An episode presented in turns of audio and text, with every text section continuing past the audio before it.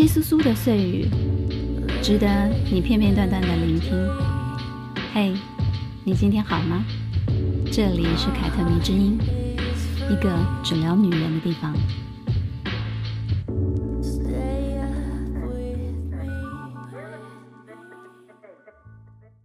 嘿，大家好，我是凯特王，欢迎收听凯特迷之音。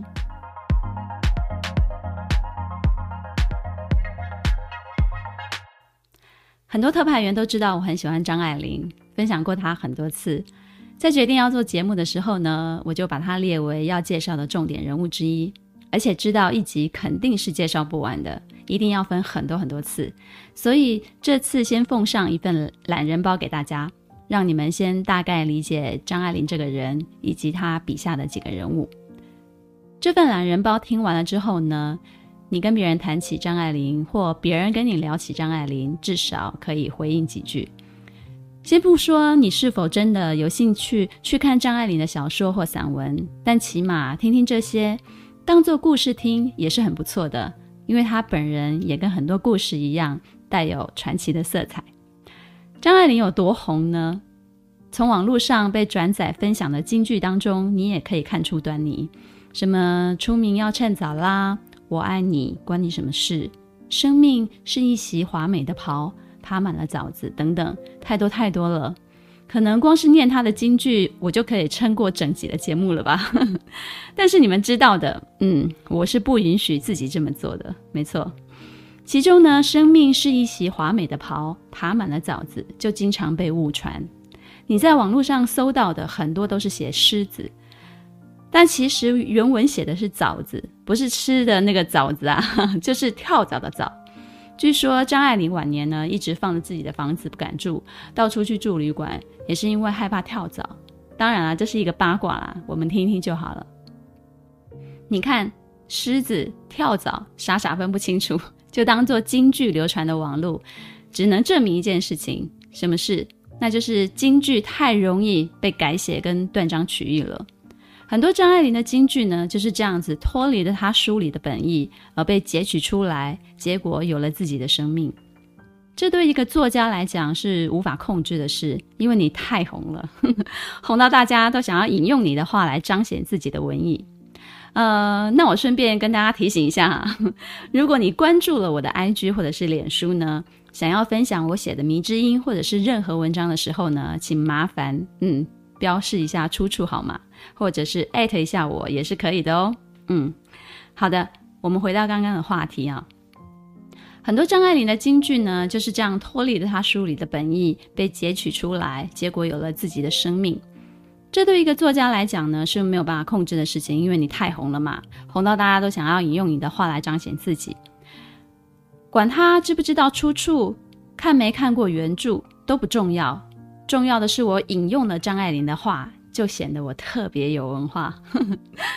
身为一个冷静的张明，嗯，我就是揪着别人的领口，然后你用那个马景涛式的怒吼对他说：“我求求你们不要再断章取义了，看看他的小说好吗？好吗？”这样子的一个方式，嗯，我我是做不到的。但是如果你问我张爱玲的小说好看吗？我会用我所能够表达出来的最真挚的声音告诉你，好看。所以呢，你想知道张爱玲为什么这么红？为什么一直有人在谈论她的文字、翻拍她的小说？为什么她在文学史中占有无法取代的地位？为什么二零二零年她一百岁生日的时候，所有华文地区的报章杂志都要专门做一个特辑来怀念她？嗯，关于这些问题。我们通通都要回到他的文字里去找答案，因为在那些他写下的故事跟文字里面，你才能够体会到这位出走半生，归来依旧特立独行的女子。好的，我们开始来简单介绍一下张爱玲吧。张爱玲本名张英，英是火字旁，旁边一个英雄的英，生于一九二零年九月三十号。为什么要改名叫做张爱玲呢？据说是因为她妈妈当年跟她爸爸吵架之后呢，带着她离家出走，在小学要填入学资料的时候，觉得张英这个名字太土气了，想给她取一个新的名字，但又临时想不到，所以就用英文 Eileen 直接翻译成中文来用。张爱玲跟她母亲的关系真的是爱恨交加，从这个时候就可以看出端倪了。Ailing A I L I N G Ailing 在英文里的意思就是麻烦呢、啊。离家出走，带着拖油瓶，觉得麻烦的张爱玲的妈妈黄素琼女士，可真的一点隐藏自己心思的半点意思都没有呢。二零二零年张爱玲一百岁生日的这一年，很多粉丝都说是爱玲爱玲年，这个谐音梗也是蛮可爱的，对不对？是不是很有张爱玲妈妈的风格呢？好，说回来张爱玲的出身吧。张爱玲的家族跟她喜欢读的《红楼梦》有异曲同工之妙，都知道她这一代呢，已经逐渐由兴盛走向了衰败。他家族里的血亲都是清末赫赫有名的人物。爷爷张佩伦是清朝名臣李鸿章的女婿，受到李鸿章的重用，所以按照族谱算起来，李鸿章就是张爱玲的外曾祖父。只是当他出生时，他的爷爷跟外曾祖父都已经去世十几年了，也就是说，张爱玲跟他们都没有真正的照过面。张爱玲很少提及这段关系，用现代的眼光来定义的话呢，她其实是留着贵族血统的豪门小姐。晚年，她写对照记，拿出自己压箱底的老照片，提及这段贵族血缘，曾经这样淡淡的描述过：我没赶上他们，所以跟他们的关系即是属于彼此，一种沉默的、无条件的支持，看似无用无效，却是我最需要的。他们只是静静的躺在我的血液里，等我死的时候再死一次。张爱玲没有否认这层关系，但也没有因此觉得有什么了不起。就像她文字所写的那样，血统就在那儿，静静地流淌在自己的身体里。但这样的名门望族来到了张爱玲她父亲张延崇这一代，就开始走下坡了。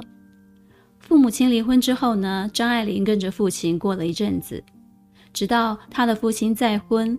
两个人因为继母的关系起了争执，一怒之下呢，他就被自己的爸爸囚禁在家里。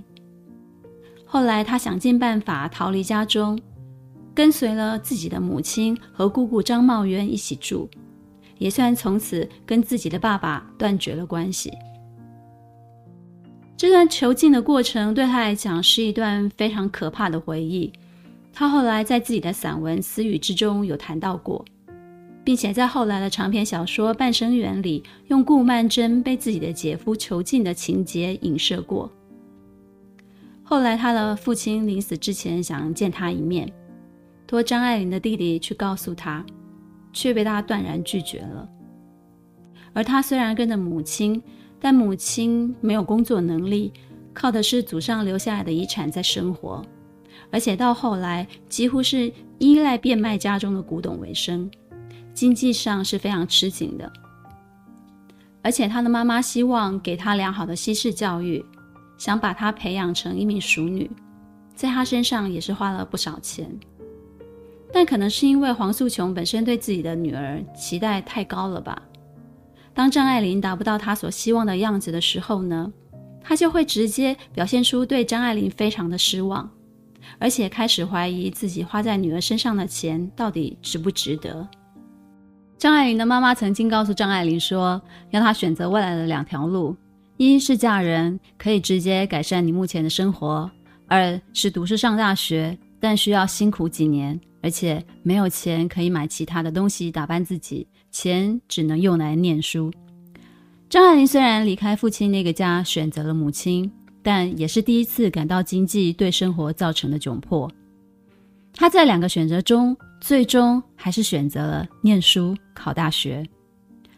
于是呢，黄素琼就用自己仅有的钱帮张爱玲聘请了英国老师来辅导，期望让自己的女儿两年之后呢，可以考上理想的大学，出国深造。张爱玲的母亲黄素琼是一个典型的受过西方教育影响很深的东方女人，所以没有传统妇女那些刻板守旧的想法。在那个保守的年代，她就可以做到，在结婚生下张爱玲跟张爱玲的弟弟之后呢，不管不顾的去国外留学。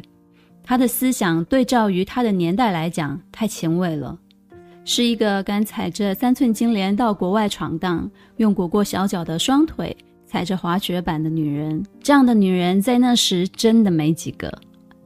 我认为张爱玲是很崇拜自己的母亲的，很爱她，很喜欢她，但也同时觉得自己经常让母亲失望。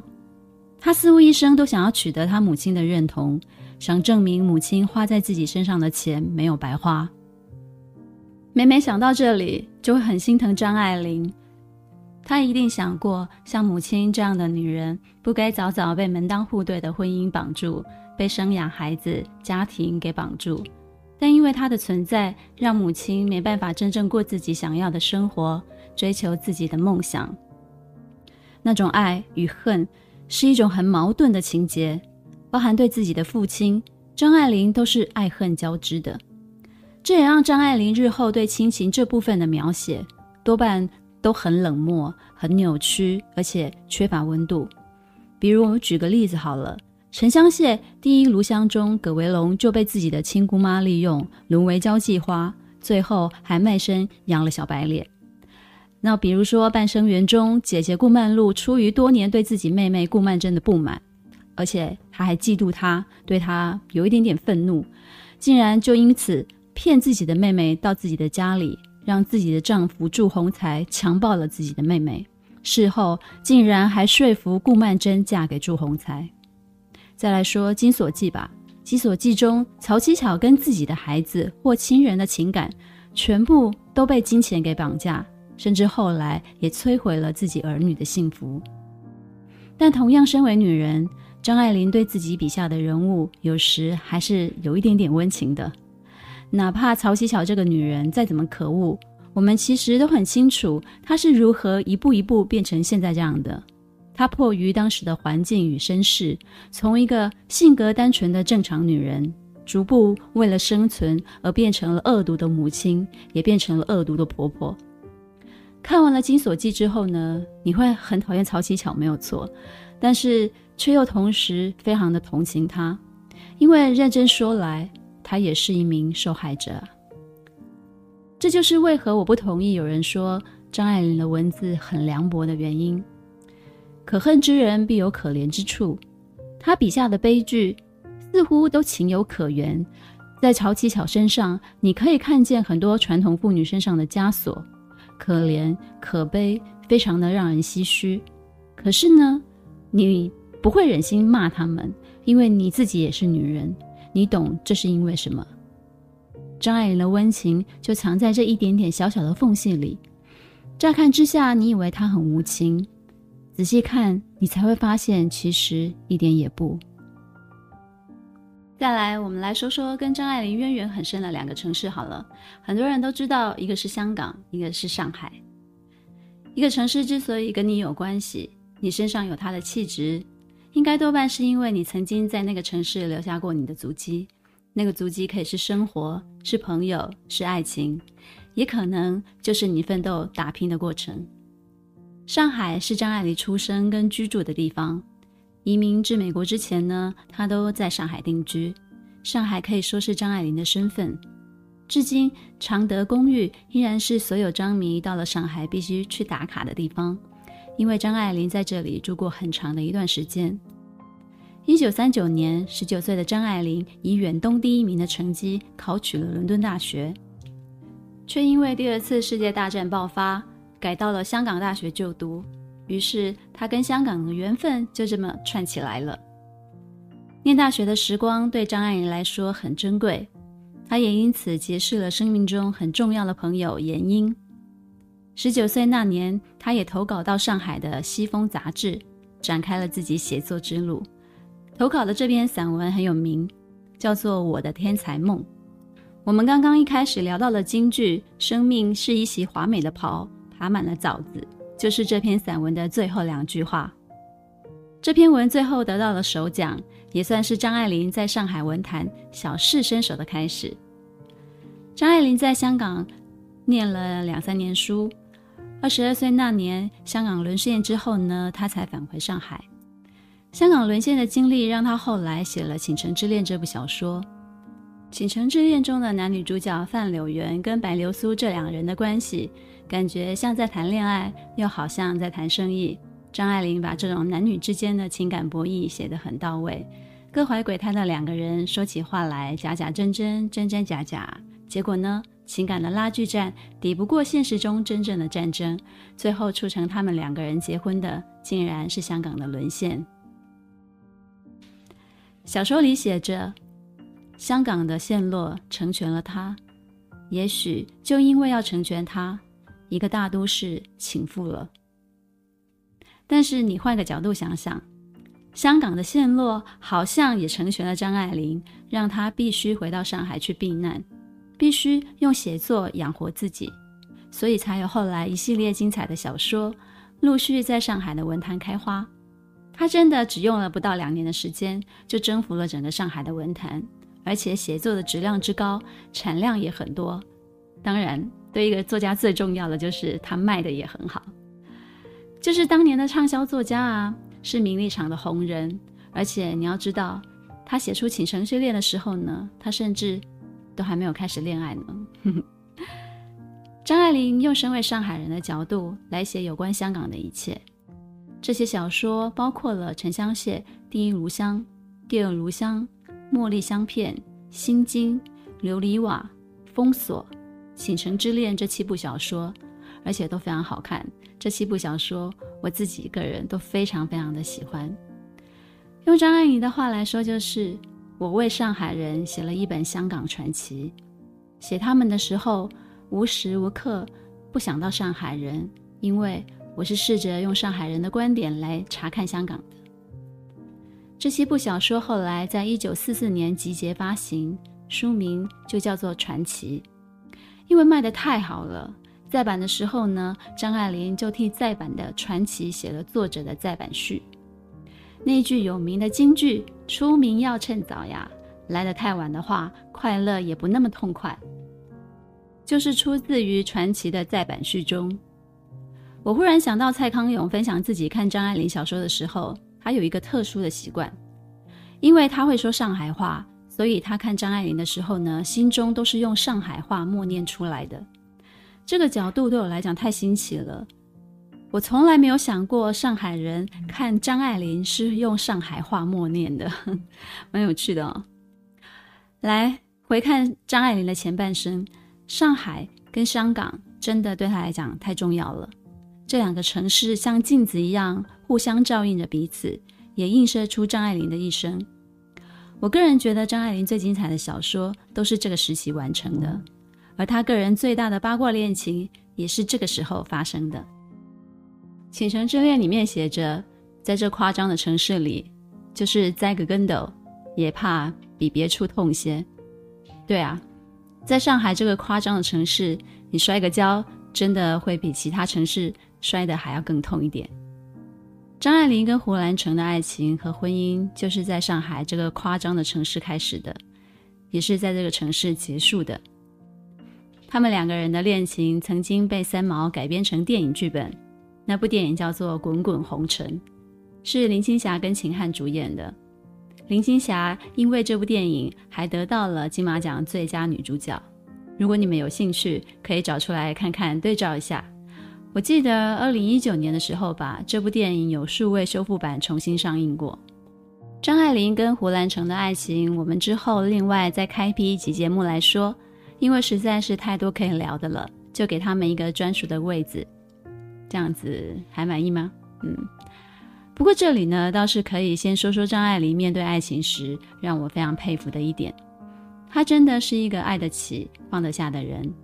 爱的时候呢，义无反顾；放下的时候呢，也干脆利落。